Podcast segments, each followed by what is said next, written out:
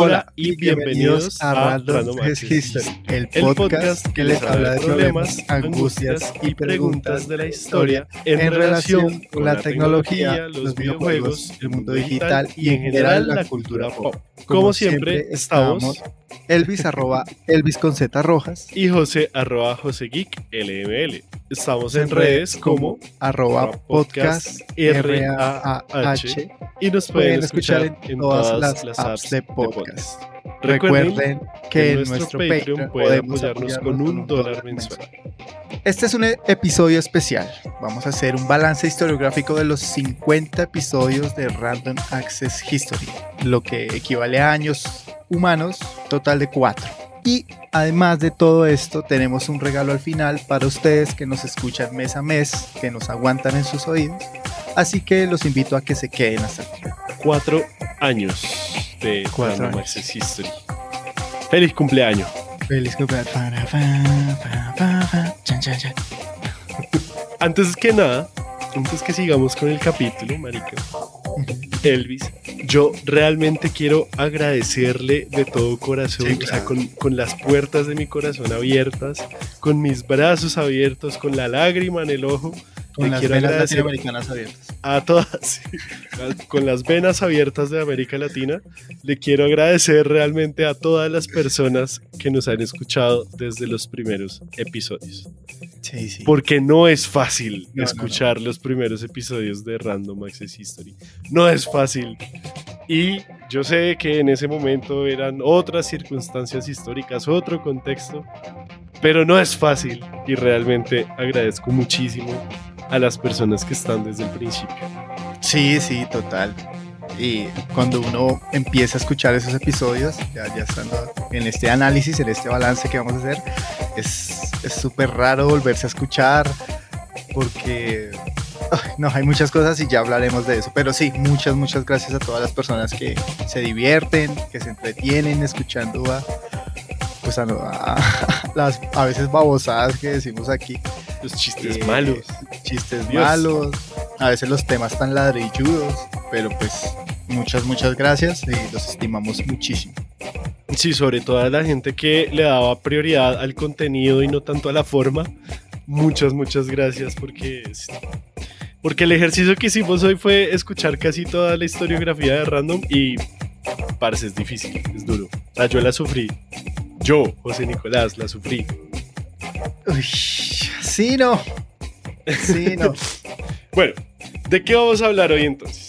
¿Cuál es el episodio? Como buenos historiadores, investigadores que somos, pues nos sentamos a pensar como, venga, cumplimos cuatro años, llevamos 50 episodios, pues creo que ya es momento de hacer una especie de balance, una historia crítica, si se quiere, un estado del arte, una investigación historiográfica sobre Random Access History, que no es la historia del podcast como lo hicimos en un episodio. Hace dos años. Hace dos años que hace dos años hicimos eso. En pandemia. Entonces no es la historia del podcast que ustedes ya conocen. Más bien vamos a comentar los contenidos, las fuentes, los comentarios, los episodios que hemos venido trabajando, desarrollando, comentando, criticando, burlándonos incluso a lo largo de todo este tiempo. Y pues de nuevo a quienes se queden hasta el final, pues un pequeño regalito, una pequeña sorpresirjilla. Pues que no, pues comencemos entonces. Hagámosle. Listo pues. Bueno, primero que nada, pues yo quería como comenzar suave, no tanto con un análisis más tan estructural, sino cuáles son tus episodios favoritos de Random. Para mí, los mejores episodios, los que más me ha gustado, pues ha sido el de Lisa la iconoclasta. Uf, Ahí me, me, gustó mucho, disfruté mucho viendo el episodio, analizándolo, volviéndolo a poner, viéndolo en inglés, sí, como siendo muy tiquis-miquis, no tanto en lo precisamente histórico, ¿sí? O sea, porque uno en ese episodio no puede analizar nada histórico que haya sucedido, ¿sí?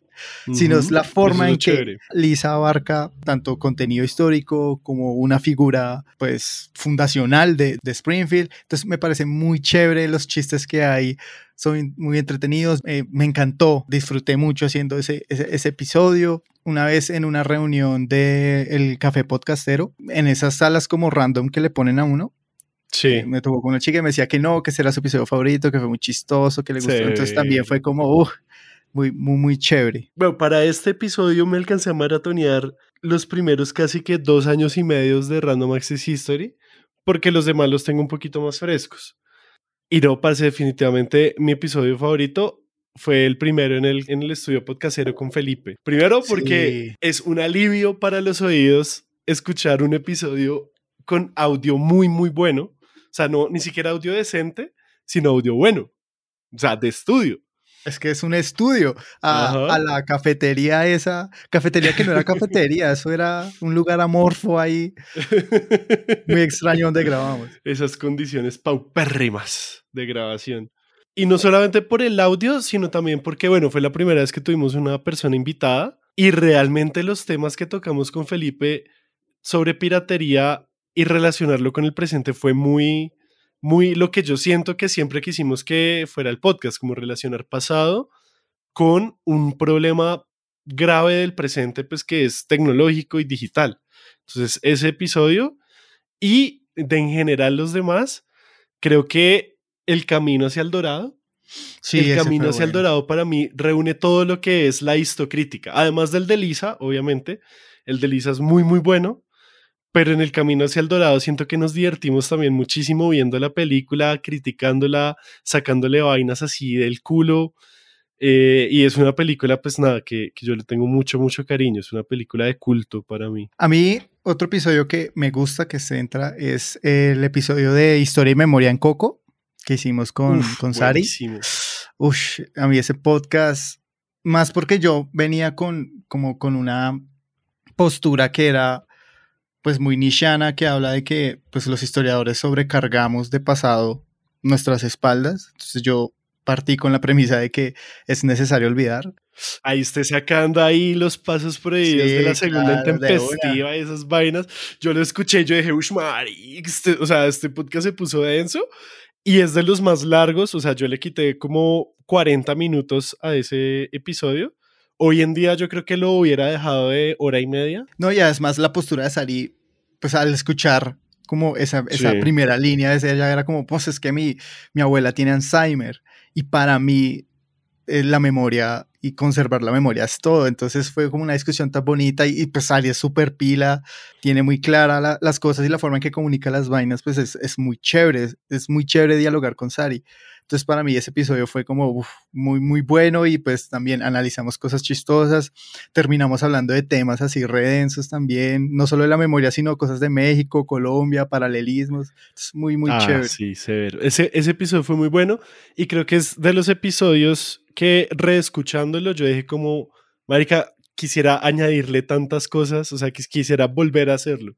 Sí, o sea, quisiera hacer una parte 2 de este episodio porque fue puta, muy, muy bueno yo disfruté de pe a pa la, la, conversación. Y además que fue muy chistoso grabar ese episodio porque, y esas cosas que ustedes no, no saben, un, backstage, cosas que pasan detrás. Casi no puedo entrar a la reunión, pues porque no tenía un computador, se me ha dañado, tuve que ir donde un amigo, pero el amigo tenía Mac. Esos momentos eran muy densos. No pudimos grabar, me tocó devolverme a mi casa, eh, tapar un cuarto full cobijas para que se escuchara mejor, coger dos celulares para que uno grabara, el otro no. O sea, mejor dicho, eso fue un complique del berraco. Yo terminé muy cansado de, grabar ese episodio, pero con esa satisfacción de que se pudo hacer y que la discusión fue muy, muy chévere. Entonces me, me, encanta ese episodio. O sea, reescuchándolo fue como, me despertó muchas, muchos recuerdos. Parce, y ahí en esos me acordé en ese y en otro, unos, un episodio, dos episodios antes, pues que se nota que el dato random de Elvis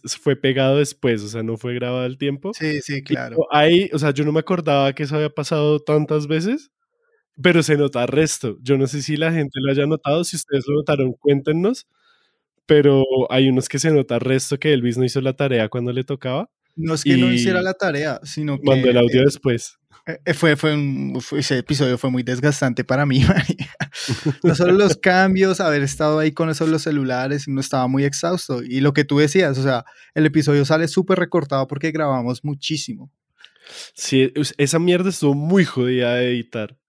Y otro que estuvo muy jodido de editar fue el de ART. Uf, marico. Yo me acuerdo también nosotros de, de felices. Ay, sí, pandemia, es más fácil grabar. Sí, José, editemos cuatro pistas de una. Uy, no. y yo no tenía los conocimientos que tengo ahorita porque después de Podcastinación 2020, a mí Paula Desnovismo Histérico me dio unos tips buenísimos para editar multipista. Y desde ese entonces yo como que aumenté mi productividad en el 400%, pero antes de Podcastinación 2020 me demoraba por lo menos unas 5 horas para editar un episodio de una hora. Ahora me demoró como dos horas y media. O sea, realmente fue Gracias, Paula. Yo sé que nos estás escuchando. Sí, claro, una reducción abismal. No solo eso, sino conocer nuevas herramientas. O sea, sí, cada vez que uno se va metiendo en el tema del podcast, llegan personas que le dicen como, ¿usted qué está haciendo ahí, no? ¿Por qué no haces esto de esto? Y uno como, ¡oh!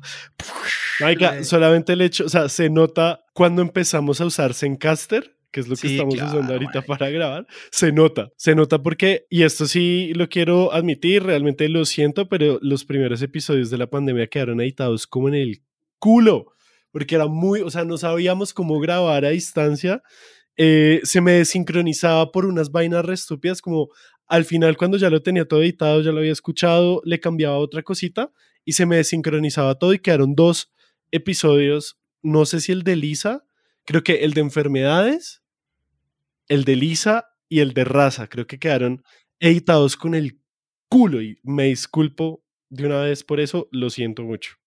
Pero era joven e ignorante. Esa de la enfermedad, esa historia también fue duro grabarlo, que yo no tenía compu. Entonces me tocaba con dos celulares y no, no, eso era un gallo el hijo de puta. Haber grabado todo eso y fue los comienzos de la pandemia y pues yo vivía en un lugar muy pequeño, entonces no, no, no, sí, o sea, esos primeros de la pandemia fueron re duros de grabar y editar, sobre todo porque no teníamos ni idea cómo hacerlo. Eh, ¿Y cuáles son los episodios como menos favoritos? los menos favoritos. Que no quiere decir que sean malos. O sea, porque para mí creo que episodio malo hemos sacado como uno y ni siquiera voy a decir cuál es. Ay, averígüenlo. Averígüenlo. ¿Cuál es su episodio menos favorito?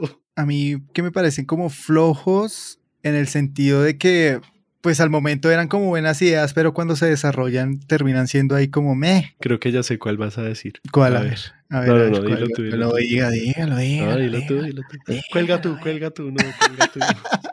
A mí me parece que el de historia conspirativa en Colombia fue como era un tema chévere, pero pues no sé, siento al, al, momento en que lo escuché, sentí muy extraño, muy raro. Pues es que era un show en vivo digital, entonces es como raro, sí. No, no sé, me, me, sentí muy mal, entonces siento que el podcast cuando lo escucho, lo que les digo, me, me recuerda ese momento y fue como, no, pude haber dicho esto, pude haber desarrollado mejor esto, siento que yo iba muy acelerado. A mí me parece que, de nuevo, como con esa premisa de cuando lo pensamos era como gran idea, pero en la ejecución como que no se dio tan bien, el de la protesta, que me parece que hubiéramos podido hacer un mucho mejor trabajo, sobre todo pensando ya después el episodio de raza, que como que tenía la misma idea de coyuntura, de explicar algo coyuntural con la historia, invitados y eso, siento que lo hubiéramos podido hacer mejor. Uy, pero, pero ese episodio de raza, para mí, además de los mejores, los que no me gustan tanto y los agregaría otra categoría que sería como los difíciles. Para mí, raza e historia está en ese top. Jodido, sí. Ese y el de hay muchas formas de hacer historia, porque de nuevo,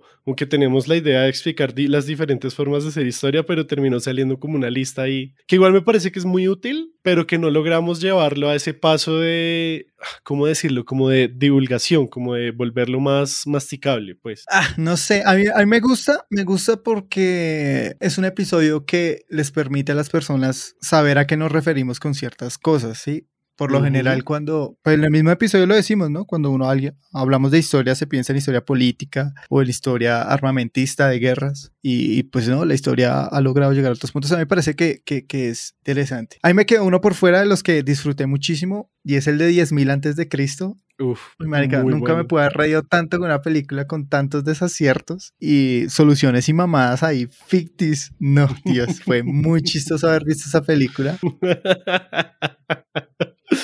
Ay, sí, la verdad es que sí. De resto, yo siento que hemos tenido episodios muy interesantes. O sea, siempre intentamos que sea divertido para ambos. Y si no, últimamente, pues tener un invitado que, que diga cosas muy interesantes. Entonces, no sé, o sea, con Lau, con Valen, con ART también, con Sari. Con, eh, con Felipe Arias. Ese episodio también con fue. Felipe. como un desahogo, ¿no? Uf, total. No, y también con Cristian y con Felipe Useche, o sea, parce, Felipe Useche es es como el comodín de los podcasts. Usted lo lleva un podcast y ya tiene todo solucionado. Te queremos mucho, Pops. Listo. Entonces, habíamos hablado de hacer un balance historiográfico, ¿sí? Es un balance historiográfico con todas las de la ley, hasta donde yo había entendido, ¿no? Por eso fue que yo me puse a escuchar todos los capítulos de Random. No alcancé a todos porque, parce, ya lo bien después de 25 capítulos. Yo ya estaba todo mareado. Yo me acostaba a dormir y escuchaba tuturu,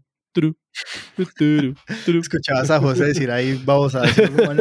Escuchaba mi maldito acento rolo que, puta, qué mierda. No, en serio, realmente no sé cómo me pueden escuchar. Puta, terminé odiando, o sea, no tanto mi, mi, mi tono de voz, porque pues ya después del segundo capítulo uno como que ya entra en términos de, ah, bueno, así sueno yo. Pero el acento sí, ah, puta, odio mi acento rolo. ¿Qué, ¿Qué acento te gustaría tener? No sé, no sé, pero rolo tampoco, paisa tampoco no sé, no me gustaría tener, o sea, y ni siquiera no tener acento porque no tener acento es acento Discovery Channel, entonces tampoco. No me gustaría hablar así. Un mexicano hay como el de Kikas. Como el de Kikas, sí. ¡Hola, putitos! ¿Dónde está la cocaína? Empecemos con una pregunta no sé si sea simple o no, pero estructuralmente, ¿de qué temas se han tratado en Random? Bueno, yo siento que en términos muy generales le hemos hecho honor a la introducción, a la intro. Tecnología, no mucho. Tenemos como tres capítulos de tecnología. Hemos descuidado. Sí, está, está descuidadito. Como que eso era algo que queríamos hacer mucho al inicio y después se ha ido perdiendo. Por ejemplo, pues que se me vengan hacia la mente el de Big Data y ya.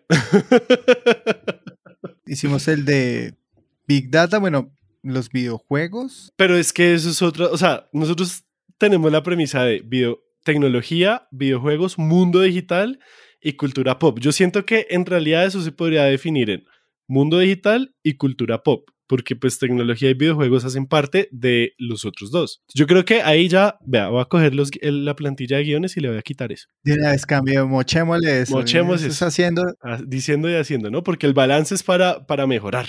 Pero sí, o sea, yo siento que, por ejemplo, ese episodio de Big Data me parece muy, muy bueno, sobre todo porque dos, cuatro años después sigue siendo válido.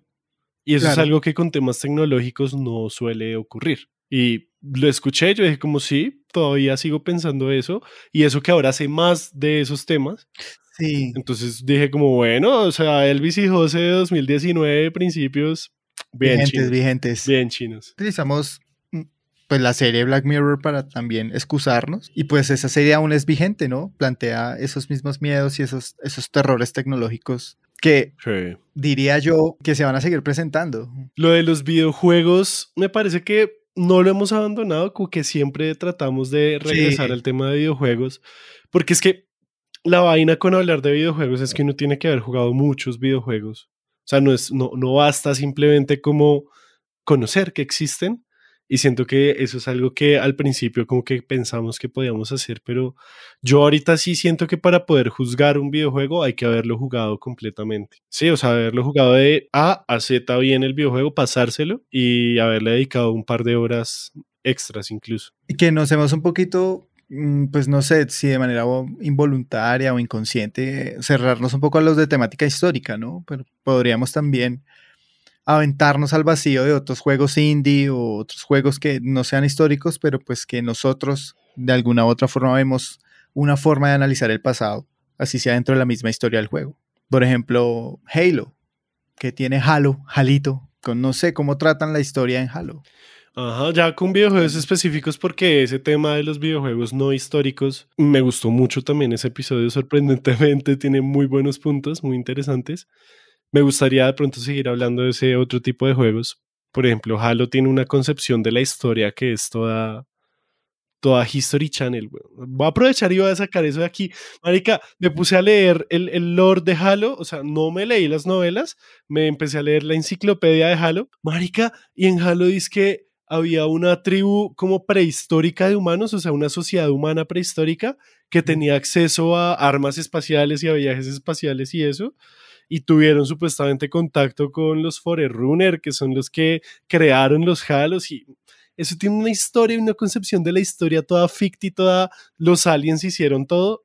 Marica, qué bueno, reájalo. A, a eso me refiero, o sea, no solo que tengan temática histórica, sino dar el salto porque cuando construyen un videojuego hay una historia detrás y casi siempre se remontan a conflictos del pasado, entonces los historiadores tenemos que estar ahí y mirar, bueno, esa gente, ¿qué concepción del pasado nos quiere mostrar? ¿Cuál es esa concepción? Y pues el ejemplo de José es total. Y sobre todo cómo esa concepción de la historia ayuda a legitimar los discursos militaristas que presentan en el presente. Déjalo, pero bueno. Cosa que analizamos en imperialismo con, con, Valen. Uf, Valen también. Que, ahí está totalmente. Digamos que otro tema, pues, en, si ha sido como lo del mundo digital, pues que ahí va como lo de redes sociales, como de pronto las discusiones del momento, las coyunturas, pues que normalmente las vemos es porque existen las conversaciones en redes sociales, ¿no? Como gracias a eso y yo creo que ahí sí, pues la de YouTube, la de redes sociales, todos los temas que siempre son de coyuntura, que nosotros al principio dijimos que no íbamos a hacer cosas de coyuntura, pero se da muy bien. Por eso es que sacamos un episodio al mes, porque si hay una coyuntura, pues tenemos todo un mes para preparar el episodio. Y por último, pues la cultura pop, que yo siento que es lo que más nos ha hecho. Yo creo que nos hemos quedado haciendo este podcast porque hemos podido sacarle provecho a una lectura de, de, películas, series y videojuegos, pues en general cultura pop, sacarle provecho a una lectura desde nuestra visión como historiadores, que no es la tiquismiquis de, ay, es que en Gladiador eh, las chanclas de Leonidas estaban mal, no sé, yo sé que no es Leonidas, pero para todo efecto práctico es Leonidas, ¿sí? Sí, sino poderle sacar como provecho a, esa, digamos, ese objetivo que teníamos al principio, también que era contarle a las personas cómo se hace la historia desde el detrás de cámaras. O sea, cómo trabaja un historiador para decir lo que dice. Entonces siento que eso también para mí es de las cosas más top que hay en este, en este show porque es lo que también me motiva también, digamos, a seguir, como, ay, este mes es ver una película y hablar mierda. Sí, total, total. Yo, por ejemplo, la vez que analizamos la, película de Indiana Jones, pues para mí fue, fue muy chévere porque ya no era solo sentarse a ver al héroe, a Indy, salvar al mundo, sino era ver el papel de Indy como arqueólogo en, en, esa historia, en ese relato. A nosotros no nos importaba si los lugares donde iban, si eran correctamente o si existían en el lugar en el que estaban, si el imaginario de Perú era o no era correcto, pues decimos que era una mezcolanza ahí de, de vainas de indígenas, eso, eso, es indígena. Pero entonces fue, fue muy chévere e interesante ver qué es lo que hacía Indiana Jones como, y que lo catalogaba como el peor arqueólogo del mundo. Pues no sé si sea el peor, pero pues entrará en el top, ¿no? Sí. Que ser, ser aliado de los fascistas, pues eso te mete también en el peor.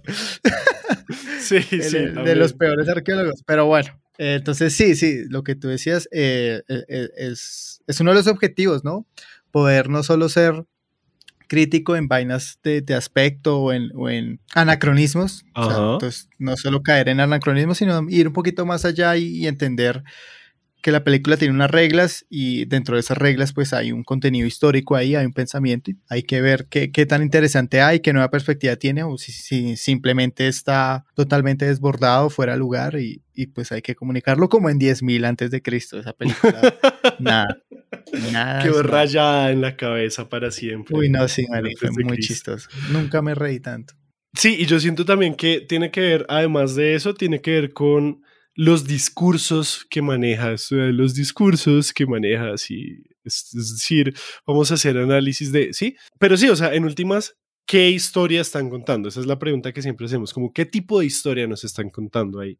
¿Cuáles son las concepciones del pasado que hay en esos productos? Me parece a mí que es muy divertido mirarlo y me gusta mucho el hecho de coger vainas tan banales como 10.000 antes de Cristo como Estados Unidos, la película, y analizar qué historia nos están contando, porque en últimas puede que sean vainas estúpidas, pueden que sean de pronto contenidos malos, pero si los tomamos en serio, los tomamos como parte de un mundo real que se construye a través de los imaginarios que se ven representados en Hollywood y demás, ahí es donde está realmente el valor, ¿sí?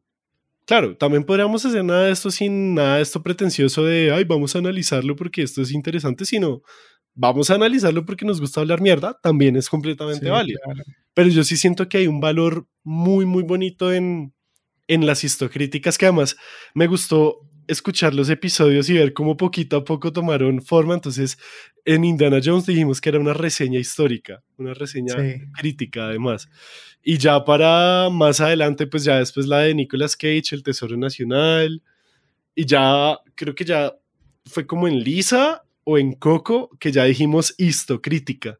Y fue como ya patentado histocrítica, que es el formato este en el que ya no hablamos de la película, sino de todo lo que hay detrás, todo lo que nos cuenta. Y en últimas ya a veces ni siquiera hablamos de, de la película. Sí. Por eso es que tampoco hemos abordado casi películas históricas como tal, ¿sí?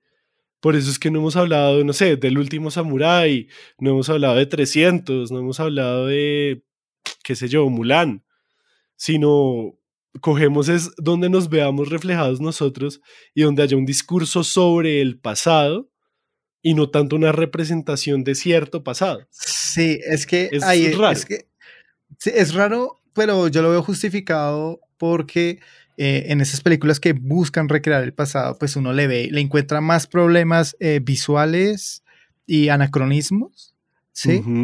Sí, y, y digamos que es un poquito, pues para mí un poquito más complejo ver eh, pues esas nociones de pasado que, que, suelen ser muy, mm, muy historia de, de, bronce, pero en estos formatos donde se arriesgan, ¿sí? Donde no, pues vamos a contar la historia que, no sé, los padres fundadores eran personajes totalmente caricaturizables y no sé, ¿sí? Algo así. Sí. Entonces siento que ellos eh, se dan la libertad, como por ejemplo eh, con el, el, el, tema que hicimos con, con Felipe, ¿no? El de nuestras banderas significan muerte. ¿sí? Entonces, ¿cómo en esta propuesta que busca, en un sentido, analizar de manera y caricaturizar a los, a, los, a los piratas, pues logran con una versión mucho más realista que Piratas del Caribe. ¿sí? Entonces siento que esos, esas propuestas que buscan analizar de una manera independiente, distinta, una mirada, si se quiere, crítica o cómica de, del pasado, pues nos permite a nosotros incluso hacer análisis profundísimos como el que hizo Felipe, que ese episodio a mí me voló la mente, marica. Sobre todo cuando explica lo de el título, yo dije como este man, ¿dónde vio eso? Eso no está ahí. O sea, ese análisis se lo, o sea, yo siento que esa serie impactó durísimo a Felipe y y sí, claro, entonces uno ve, ve, ve que, que a veces en, en, esa forma de caricaturizar, de ser cómicos, de burlarse de los piratas, de quitarles ese velo de Hollywood, pues terminan siendo piratas muy reales que las, cuando uno se sienta a leer las fuentes y estos relatos, pues terminan siendo así. Entonces uno es, bueno, esta, esta, esta cosa es muy, muy real.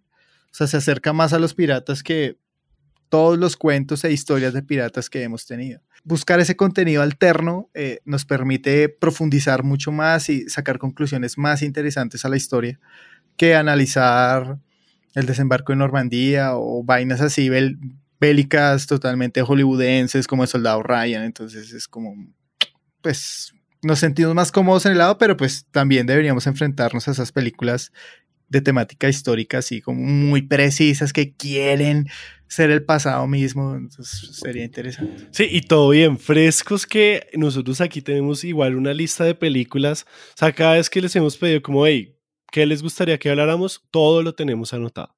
Y eso es lo bueno de tener un Virgo en el equipo, porque yo tengo todo anotado. tengo, o sea, tenemos una lista de 12 páginas de episodios que queremos hacer y entre esos están todas las cosas que ustedes han sugerido, que igual, si quieren seguir sugiriendo cosas, todo bien, van a ir a la lista y eventualmente va a pasar, porque aquí hay episodios de random para dar y convidar. Entonces, me gusta mucho eso. Sí, yo siento que también le hemos dado muy poco protagonismo a, a, las series colombianas sobre historia colombiana. Hemos, eh, yo, yo personalmente pues hemos tenido ahí como una especie de, de, deuda con ustedes, pero a mí sí me gustaría sacar todo lo de, lo, de, Bolívar, hay algo que se llama como las, que es como una especie de venganza, como una Assassin's Creed en la colonia, de unas chicas, las, puta, bueno, sí, algo así, o sea, ha, sacado contenido un contenido grande. Creo que una vez vi en, Señal Colombia una vaina de viajes en el tiempo y van a, a, lugares. Eh, Se llama Profesor Supero Histórico, Luis. No, no, no, no. Y es, una serie de live action. No, es Entonces ha, habido mucho contenido que podemos analizar colombiano y que puede ser interesante. Por ejemplo, yo me estoy viendo ahorita Doctor Mata y, y, estoy viendo ahí cosillas muy, muy, muy, muy chistosas, cosas chéveres. Y nada, pues o sea, hay vainas ahí muy interesantes que uno puede analizar como historian. Sí, o sea, yo ya no me puedo quitar las gafas de historiador. Por ejemplo, que me, ahorita que me estoy viendo One Piece, One Piece también tiene toda una concepción de la historia, sobre todo porque una de las protagonistas de los personajes principales es arqueóloga. Entonces ya ahí es como, marica, necesito hablar de One Piece con Elvis. Entonces ahí hay muchos temas como para tratar y yo siento que eso es lo que también nos va a ayudar a seguir refrescándonos. Mm. Sí, pues también es como parte del, del plus del podcast, ¿no? Como poder tratar esos temas que, de nuevo, volviendo al, a los primeros episodios, si quisiéramos escribir un artículo sobre ese tema, no nos lo aceptarían en ningún lado. No, no. Toca pues, abrir otros espacios para charlar de eso y hacer videos en YouTube es muy desgastante, entonces para eso estamos en podcast. Yo creo que esos son en general los cuatro tipos de episodios que hay, ¿sí? O sea, los del mundo digital que tiene que ver con redes sociales y con la actualidad. No me gusta decir tanto actualidad, sino más bien como coyunturas o conversaciones. Eh, porque igual, siempre que hay un tema así coyuntural, tratamos que el episodio no sea solo respondiendo a una coyuntura, sino que, por ejemplo, el de raza se puede escuchar perfectamente hoy, simplemente sabiendo pues que nos inspiró a hacerlo todo el episodio de George Floyd en Estados Unidos, vale, pero no, no se limita a esa coyuntura de ese momento. Eso me parece muy chévere. Personalmente a mí ese, para mí es el episodio más difícil con el de memoria que no hemos hecho a lograr sintetizar de una manera coherente y poder ser comunicativo al tema del raza, que para mí es, es muy complicado pues yo lo entiendo, pero yo no puedo comunicarlo para que se entienda. Entonces, para mí fue muy difícil ese episodio y todas las lecturas que yo hacía sobre raza, pues tenían distintas, eh, tanto definiciones como visiones del pasado de esa raza. Y la definición que da eh, el profe, uf, muy pro, weón.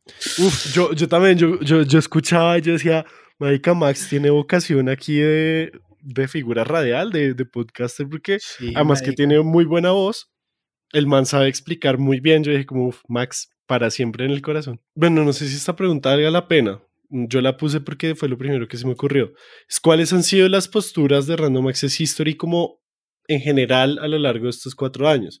Pero yo siento que no hay como, o sea, yo siento que puede haber como una postura y es sacar la historia de, de lo entre comillas, tradicional. Y lo tradicional es decir muchas cosas. O sea, no es hablar del siglo XIX, sino es hablar de, de la escritura, básicamente. Como ver a dónde podemos llegar con la historia cuando no estamos limitados por las reglas de la escritura, por ejemplo. Sí, eh, yo le sumaría a eso también que, que una de las posturas podría ser de que todo es historiable, de toda historia, eh, de todo se puede sacar conceptos históricos. Y, vuelvo con esto de, analizar, eh, no sé, una película, un videojuego, si se quiere un libro, una novela, lo que sea. Analizar cuáles son las reglas de juego de esa novela y mirarlos con los ojos, con las gafas de la historia y ver cuáles son esos conceptos del pasado que nos va a mostrar. Sí, a, pesar de que puede ser ciencia ficción, lo que quieras, historia extraterrestre, pero pues se basa o, su base está a partir de unos conceptos históricos que tiene el autor o los autores, lo que sea. Entonces, partimos de esa idea de que todo puede ser histórico, todo, todo objeto es histórico y todo puede ser, eh, todo puede tener una historia y se pueden sacar conceptos históricos de ahí. Sí, como que todo es susceptible a ser visto a través de las gafas de la historia. Hay cosas que a mí se me dificultan mucho y que me gustaría sacarles, como, no sé, muchos videojuegos que yo juego, muchas series que yo veo es como, ah, me gustaría poderle sacar algo y no sonar como un maldito demente, como, puta, es que vi que tenía un botón en un pantalón y me pareció que eso daba para hablar de, ya uno suena como muy, muy loquito, como, ay, mira, Bart, ese es un loquito. No, pues, pues marica, o sea, pero, pero sí, o sea, estoy de acuerdo porque igual yo a todo le intento sacar algo. No, no, no, yo no me considero loco después de ese episodio de Felipe, marica. llevó al máximo las cosas, yo no había visto eso, me considero un ingenuo en el tema de piratería, saqué unas cosas que pensé que iban a ser interesantes, pero Felipe lo llevó a otro nivel y, y, pues ahí están las cosas, de, de, cosas que uno simplemente ve como, ah, severo chiste, hay todo un andamiaje, hay toda una construcción histórica detrás para que ese chiste funcione, así sea simple, pero pues está ahí. Y como historiadores podemos verlo, podemos comentarlo, criticarlo, lo que sea. Y pues eso es lo que buscamos aquí, no quedarnos en, en anacronismos, no quedarnos en anacronismos, sino más bien ir un paso más allá. Siempre hay que ir un paso más allá, muchachos. Hay que dar el primer paso, como dijo el Papa Pacho. Pachowski. El Papa Pachowski. Bueno, y para ir de pronto cerrando, no sé qué, tan, qué tanto queramos hablar de esto, ¿qué te hubiera gustado hacer diferente en estos cuatro años? Y es jodida esa pregunta. Yo tengo algunas cosas, como por ejemplo, siento que debía haber como pensado mejor la edición, como haber sacado más tiempo para hacer una o dos pasadas de edición a cada capítulo. Por ejemplo, el de piratería, con el primero de piratería, siento que hubiera podido hacer un mucho mejor trabajo. En muy, bueno, a, los primeros episodios de pandemia también me hubiera gustado como haber estudiado, no sé, haber visto más tutoriales, no sé de cómo grabar y cómo editar, porque siento que con un par de errorcitos se escuchaba horrible, o sea, hay partes de los episodios que realmente son, y por eso es que al final de esta jornada me siento aún más agradecido con las personas que nos escuchan y que siguieron escuchando después de marzo del 2020 y siguen hasta hoy, que yo sé que son más o menos las mismas personas. O sea, los que pasaron de marzo del 2020 son las mismas que siguen ahorita. Y de eso estoy seguro porque las cifras me dicen eso. ¿Sí? y porque no ha llegado más gente. Entonces, el parche que tenemos desde marzo de 2020, más o menos hasta ahorita, es el mismo. Y realmente gracias a todos ustedes y todas ustedes. Yo concuerdo contigo. Eh, el audio es como lo, lo que siempre nos quejamos. Incluso aún somos muy críticos con, con que suene chévere, que el audio se sienta bien, que la música, que los cambios. Sí, pudimos haber eh, eh, mejorado cosas de edición. A mí me gustaría tener algo más edición, eh, meter como más memes, como que se descanse un poco también de nuestras voces con, con audios, con cosas. Pero pues a veces la conversación se presta para eso, como a veces no. Entonces, sí, ser como un poquito, tener mejores chistes también. O sea, cuando escucho eh, un episodio, digo como, ah, ese comentario todo marica. Estuvo re cool ese chiste, pero sí, yo también. Sobre todo los primeros, un humor muy cringe. Tocaba meterle más referencias a los Simpsons, tocaba meterle más tiros y remates en audio, o sea, no simplemente hablando, sino yo siento que en eso sí he ido mejorando porque me da menos miedo meterle cosas, ¿sí? Como que, ah, marica, si le pongo esta canción de Café Águila Roja no nos van a demandar, ¿sí? Todo bien. Sí, sí, sí, sí, también es como arriesgarse un poquito de jugar con el sonido, algo más envolvente. Ush, odio que los primeros episodios sean eh, divididos. En estéreo, sí. Uy, qué yo, y, yo, y es que ni siquiera fue a propósito. Ni siquiera fue a propósito porque yo los empecé a escuchar y yo dije como, ¿por qué esta mierda está en estéreo? Yo en ningún momento le dije, o sea, yo en ningún momento espiché un botón que dijera estéreo. En ningún momento. Luego hay otros que están en mono y luego ya están de nuevo los que, estos que estamos sacando últimamente cuando yo los edito al menos, que están en un poquito en estéreo para que se sienta más chimbita. Pero fíjate que eso fue un gallo porque eh, yo estaba escuchando unos episodios y me decían como, compártame que está escuchando, ¿sí? Vivíamos en un bus, entonces era como, venga, escuchemos juntos. Y uno se, escuchaba una mierda, güey. Entonces era como, ah, ese José es un imbécil. sí, o sea, es que también pecamos por ignorantes. Al fin y al cabo, cuando comenzamos a hacer podcast, no, nadie sabía hacer podcast, básicamente, y los que sabían hacerlo pues es porque ya tenían cierto entrenamiento, tenían dinero para tener equipos. Mejor dicho, cuando, cuando arrancamos todo esto era monte. Vea, todo esto era un peladero, un monte. Nosotros llegamos aquí con machete con decirles que empezamos a hacer podcast antes que Diana Uribe. Somos los conquistadores del podcast, güey. como en el camino hacia el dorado cuando, cuando van a comenzar, dice que sí, vamos a hacer nuestro propio camino y llega Miguel y echa, echa machete y encuentra una piedra. Así fuimos nosotros. Seguiremos la senda. ¿Cuál senda? Haremos nuestra propia senda. sí, sí, sí. Sí, sí, sí, total. Y no sé qué otra cosa, pues nada, o sea, el mashup con actualidad panamericana realmente es de mis episodios favoritos porque es muy chistoso, o sea, esos manes tienen un talento increíble para la improvisación, que todo fue o sea, todo lo que nosotros dijimos estaba casi que scriptado a la letra y todo lo que los manes dijeron fue completamente sin saber nada y yo no sé si hemos hablado de eso, creo que sí, en el episodio de, de la historia random. Sí, sí, sí, que, que grabar con, con, con ellos fue, una locura porque minutos antes los conocimos, minutos antes de la presentación. en llegaron tarde.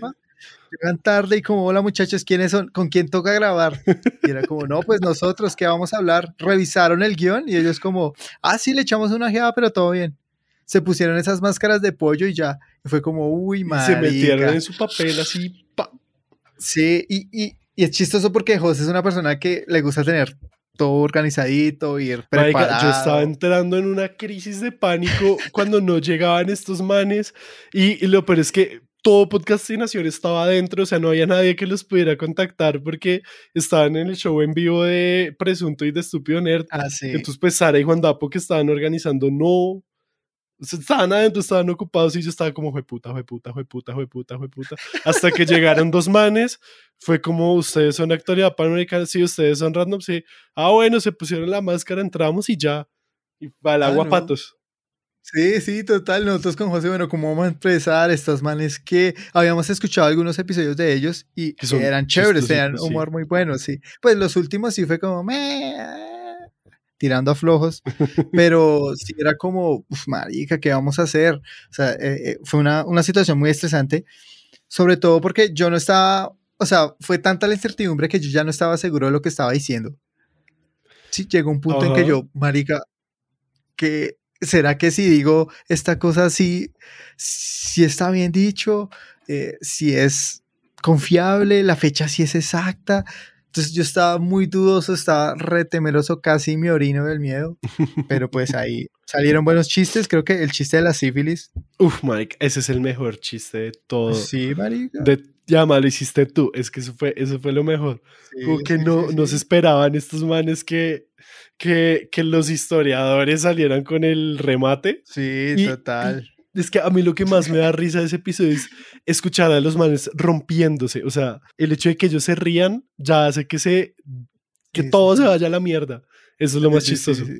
Me encantó. Sí, total. Cuando uno dice como, no, pues habían unos, eh, unos diarios de color y no, habían, existían diarios de color y no, pues claro, marica, él era un navegante, pues tenía que registrar las cosas fue, al man, siento que fue como que, uy, marica, o sea, ahí Cristóbal Colón escribía, Cristóbal Colón relataba sus viajes, obvio. O sea, fue gratificante, pero grabarlo y hacerlo no fue tan chévere. Para mí, para mí, para mí. Otra cosita que quería señalar de cositas que noté mientras iba escuchando, es que en el segundo episodio, en Jugando con el Pasado, nos quejamos que no había un videojuego sobre los chips, sobre el mundo prehispánico aquí en, en lo que sería Colombia. Hoy en día ya existe ese juego, está todavía en, beta, en Early Access, pero pues ya hay un juego, ya hay un videojuego como de medio estrategia, de exploración, de mundo abierto. Chimba, chimba, o sea, mira lo lejos que hemos llegado en cuatro años. Pues no es nuestro trabajo, pero en general el mundo ha avanzado. O sea, yo estoy seguro que esos manes escucharon nuestro podcast y decidieron, hey, vamos a hacer un, un juego para, darle contentillo a estos chinitos.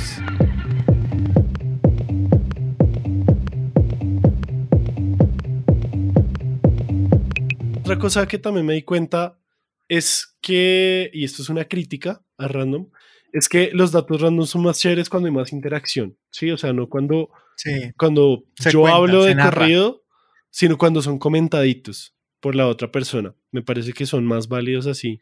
Esa es otra cosa, ¿no? Eh, los datos random. Sí, porque hasta ahora hemos hablado del contenido de los episodios. no de la sección favorita por todos los niños de Latinoamérica. Sí, sí, sí, y cada vez se está volviendo para mí más complejo, pues porque ya me ha alejado muchísimo del mundo de la academia. Entonces, cuando José estaba haciendo la tesis, pues tenía excusas y, conseguía cosas chéveres.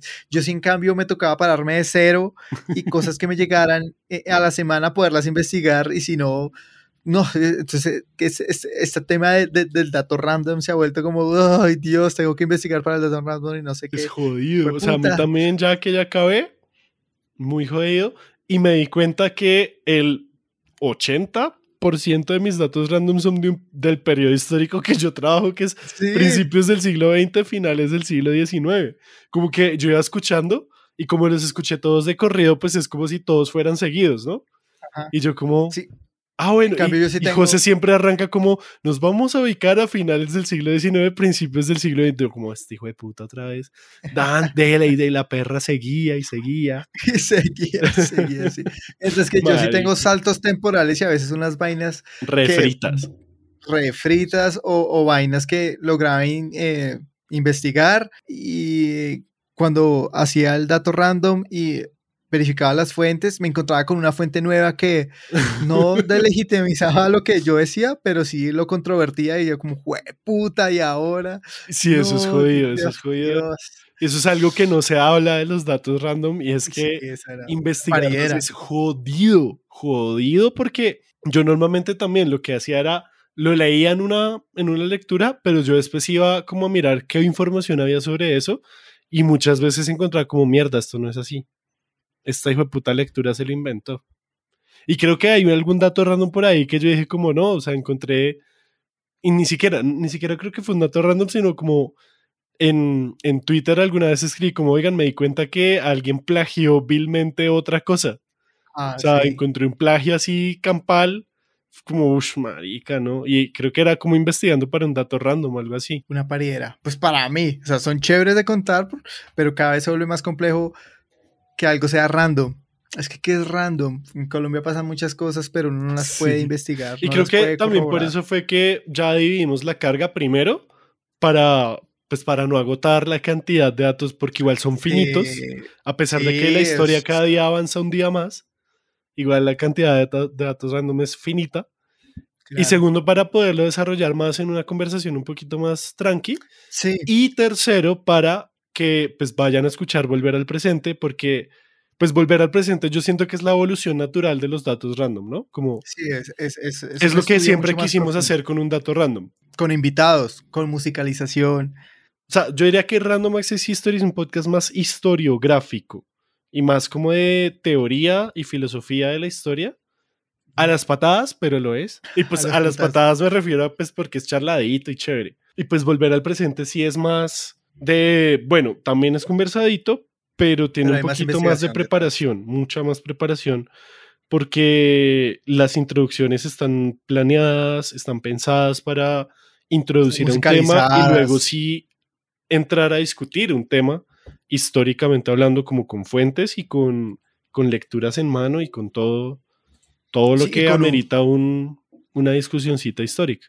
Pero bueno, bueno. vamos ahora sí a ¿La rifa o el dato random? Eh, pues, ¿qué prefieres? No, yo creo que la rifa. Bueno, entonces, si ustedes llegaron hasta aquí, seguramente es porque les gusta mucho Random Access History y se aguantan un poquito más de media hora, casi una hora, de José y Elvis hablando. Y es precisamente ustedes, a los que llegaron hasta este punto, a los que queremos pues hacerles un regalito de cuatro años estamos cumpliendo años nosotros, por lo tanto ustedes nos deberían dar regalos a nosotros, pero pues como somos chimbita, pues les vamos a dar un regalito a ustedes. Entonces, realmente este es un regalo especial para las personas que sí escuchan este podcast. Esto quiere decir que no vamos a hacer una pieza por redes, esto no va a salir en nuestras redes, esto va a salir solamente para las personas que escuchen, no vamos a dar información de esto en ningún otro lado incluso para ustedes que sí llegan también al final de los episodios cada vez. Realmente les queremos mucho. Ustedes son los que nos hacen también seguir adelante. Lo que vamos a hacer es que vamos a rifar un busito de Random Access History hecho con mucho amor por Busópolis. Elvis, ¿qué es Busópolis? Bueno, Busópolis es un emprendimiento. Es un emprendimiento bogotano, 100% colombiano, eh, vegano, alternativo. Ticknis Mais.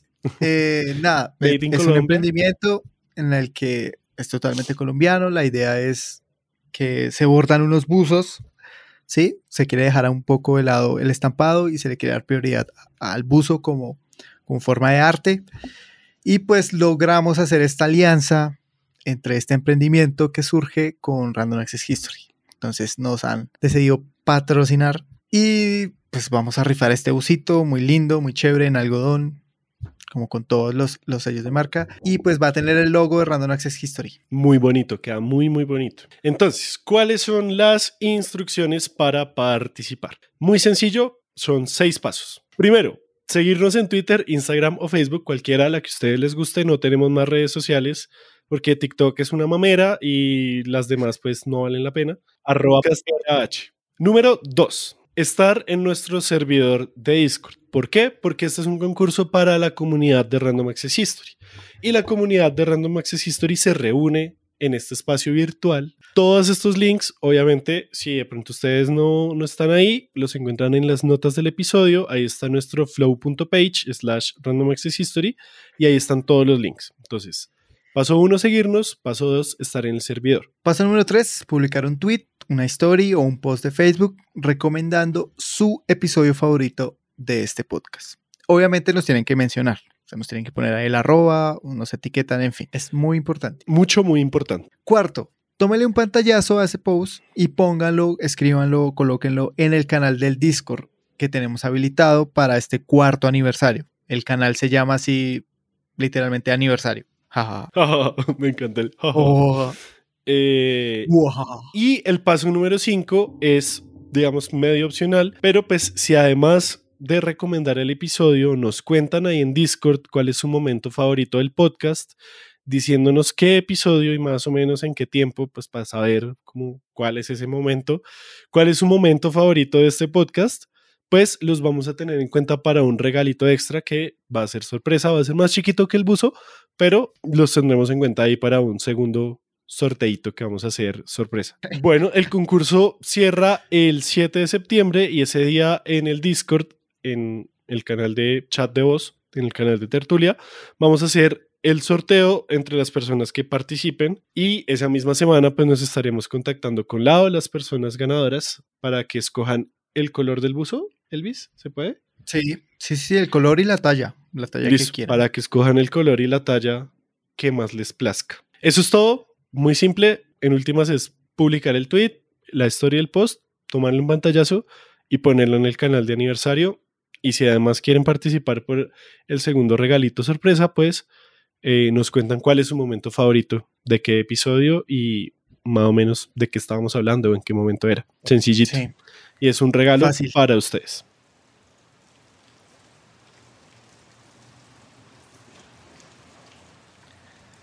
Listo.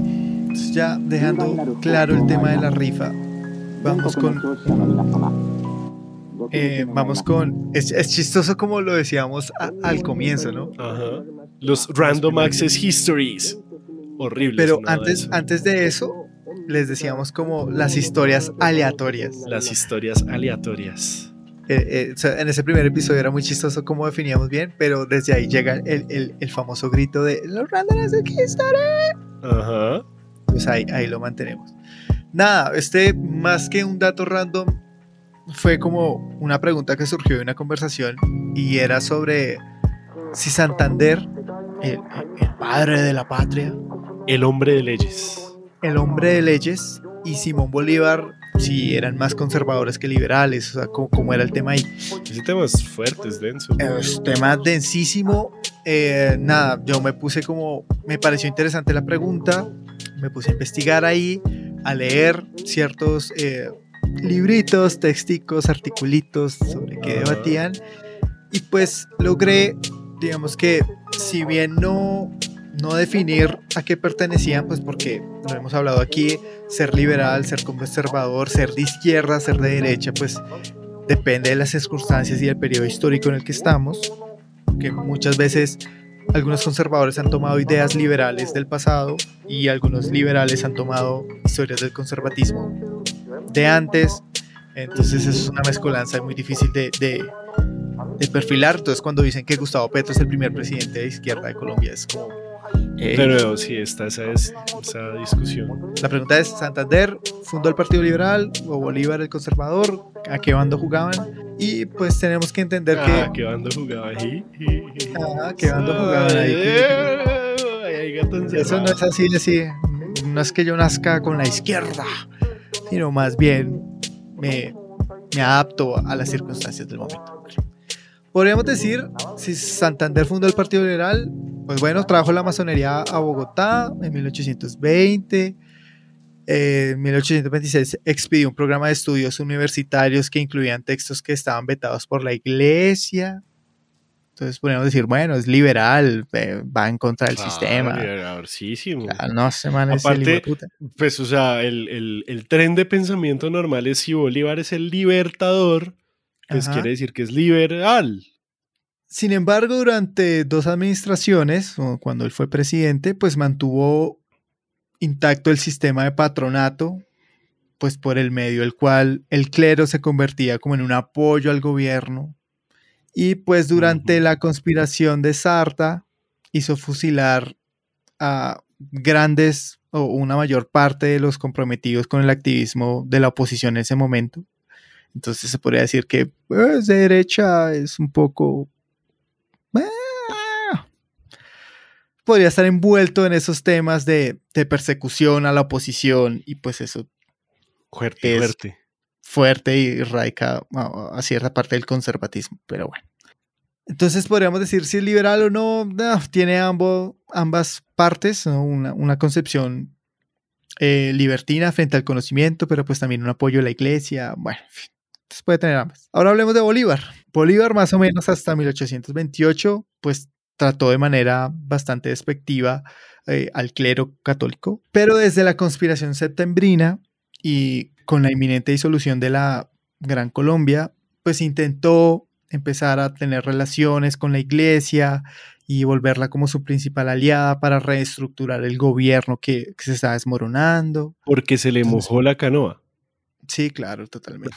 Entonces también se volvió intolerante con la libertad de prensa y trató con mano dura a la oposición, pues sabemos como todas estas ciertas eh, persecuciones que tuvo con los que eran realistas antes de, la formación del Estado. Bueno, entonces tenemos a un Bolívar dictador y supuestamente un Santander gobernante respetuoso en la Constitución, pero pues tenemos estas cuestiones de que no había una definición de actitudes liberales o conservadoras, pues porque más adelante nacen los partidos. La conclusión es que no es correcto atribuirle la paternidad del liberalismo colombiano a Santander o el conservatismo a Bolívar, pues porque si nos ponemos a analizar el origen de estos partidos, pues inicialmente, por ejemplo, el Partido Liberal, que apoyaba la independencia, más adelante terminó siendo identitario con, con, Santander y enemigo de Bolívar, pero como lo decía José Bolívar, representaba a la liberal que quería deshacerse de los españoles y el gobierno español.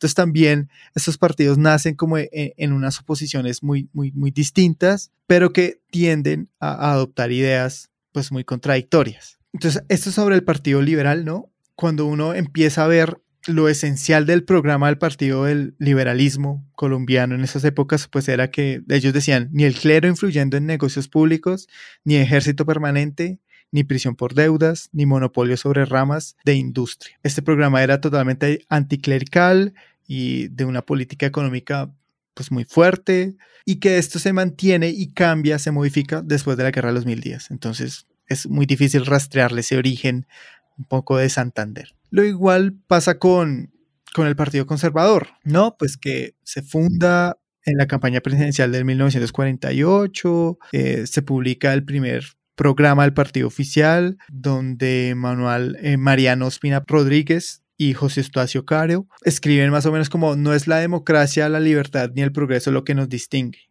de los liberales, obviamente, sino el modo de entender y practicar el progreso, la libertad y la democracia. Y qué video. Entonces esa respuesta es como, más bien veámoslos no solo como fundadores o no sé, militantes de ciertos partidos, sino más bien personas que se acomodaban a las circunstancias y a la forma de resolver dichos problemáticas. Ese es mi dato random, un poco complejo, es la respuesta a una pregunta básicamente, pero pues que mezclan cosas muy interesantes que, que al día de hoy también se cuestionan mucho si es el primer presidente de izquierda, si es socialismo, qué es ser liberal, qué es ser conservador. Y es que en últimas, eso de los dos partidos políticos en Colombia es una de las grandes preguntas de la historia política en Colombia. Y ni siquiera de la historia política, la historia social y de la historia en general de Colombia, porque de todas formas el bipartidismo es algo que marcó es la historia de este país durante casi 150 años. ¿Sí? Desde que se crearon esos partidos a mediados del 19 e incluso desde antes, porque hay historiadores que marcan la creación de esos partidos desde la década del 30, ¿sí? Que se empezaron a, a formar y eso, desde que se murió Bolívar, eh, de nuevo Santander, y ahí es cuando comienzan todas estas vainas de Santander, liberal, Bolívar, conservador, y todo eso es un... Es como una bola de nieve que va creciendo, que arranca como, ay, uno era el hombre de leyes y el otro era el hombre de armas, y terminamos después en el, o sea, como, como Ricky Morty de, hey, vamos, una aventura de 20 minutos y al final todos vueltos mierda, como!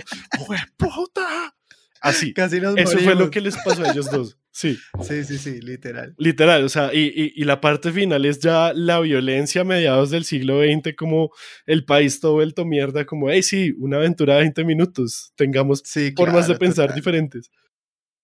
Elvis, muchas gracias por cuatro años de Random Access History. Y muchas gracias a todos, todas ustedes por escuchar Random Access History. Muchas gracias especialmente a quienes nos han apoyado en Patreon, nos apoyan en Patreon, porque también es gracias a ustedes que podemos seguir con esto, que podemos buscar formas de mejorar, por ejemplo, comprar micrófonos, comprar hosting, hacer volver al presente también. Entonces, muchísimas gracias al ilustrísimo Camilo Vargas. Al señor Hernando Molano, muchas gracias. A don Cristian Guerra. A Sebastián Rodríguez. Rubén Darío Londoño Aguirre. A Andrea Nino. A Mr. Bejarano. Al Bejarano, sí, claro. A Sergio Espinatoro. Liz. A Gustavo Adolfo Parra. A Guillermo Labrador, gracias colega. A Miguel Ángel Suárez. Daniel Robles. A arroba Oye Estúpido Nerd, o sea, Diego. Muchas gracias, Diego.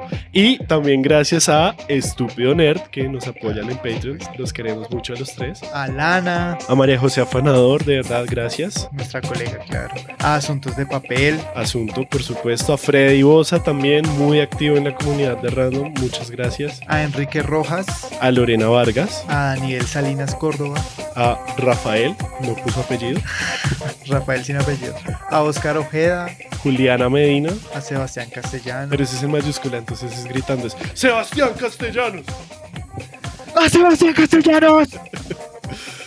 a Cristian Guzmán, a Kevin Sánchez, a Andrés Mateo Otálvaro y a Carol Paola Castañeda. Muchas, muchas gracias por apoyarnos, por creer en este proyecto, por escucharnos, divertirse. Lo hacemos con mucho cariño. Nos encanta ser random y volver al presente. Y también a las personas que nos han apoyado en el pasado en Patreon pero pues que por diferentes razones, la mayoría monetarias, no nos pueden seguir apoyando. Igual queremos darle las gracias a Juan Lengiel, Lengiel, bueno, Juan. A Catherine Sánchez Sierra. A Bolainosaurus Rex. A, a Fabián Pietro Nanes. A Andrei Niño. A Sebastián Sabreras Lava. A Stewart, tampoco tiene apellido. A Nicolás. Y a Juan Acosta. Gracias por estos cuatro años también a las personas que nos han apoyado desde el día uno, a nuestros queridos colegas historiadores que apoyan estas ideas locas y sobre todo a ustedes que nos escuchan mes a mes. Un agradecimiento especial a Sergio Tobar por su música y por el y por el ah, bueno es que ese sí no me lo sé pronunciar pero pues habla japonés el Shinkeru oh, Gracias, Sergio. Yo sé que Sergio no nos escucha y yo sé que le vale huevos si decimos su nombre no, pero gracias. Sí, pero bueno, bueno. Y Alejandro Duarte, un nuevo integrante que, que nos ha ayudado con su arte para crear las portadas. Eh, un abrazo gigante, muchas gracias por creer en este proyecto y por, por prestarnos sus servicios. Estamos muy agradecidos. A Alejandro, si quieren ver otras cosas de lo que él hace, lo pueden encontrar en Instagram como arroba trxs noche.ilus, o sea, es como trasnoche, pero en vez de A tiene una X, punto ilus. Igual el link a su Instagram está en las notas del episodio y lo vamos a etiquetar en todas las portadas que le haga porque es muy talentoso. Realmente gracias, Alejandro. Y por otros cuatro años más, se despiden como siempre quien les habla Elvis, arroba Elvis con Z Rojas. Y José Nicolás Jaramillo, arroba José Geek, LML en todas las plataformas. Goodbye. Lucky Land Casino asking people what's the weirdest place you've gotten lucky? Lucky? In line at the deli, I guess? Aha, in my dentist's office. More than once, actually. Do I have to say? Yes, you do. In the car before my kids' PTA meeting. Really? Yes. Excuse me, what's the weirdest place you've gotten lucky? I never win and tell. Well, there you have it. You can get lucky anywhere playing at LuckyLandSlots.com. Play for free right now. Are you feeling lucky? No purchase necessary. Void where prohibited by law. 18 plus. Terms and conditions apply. See website for details.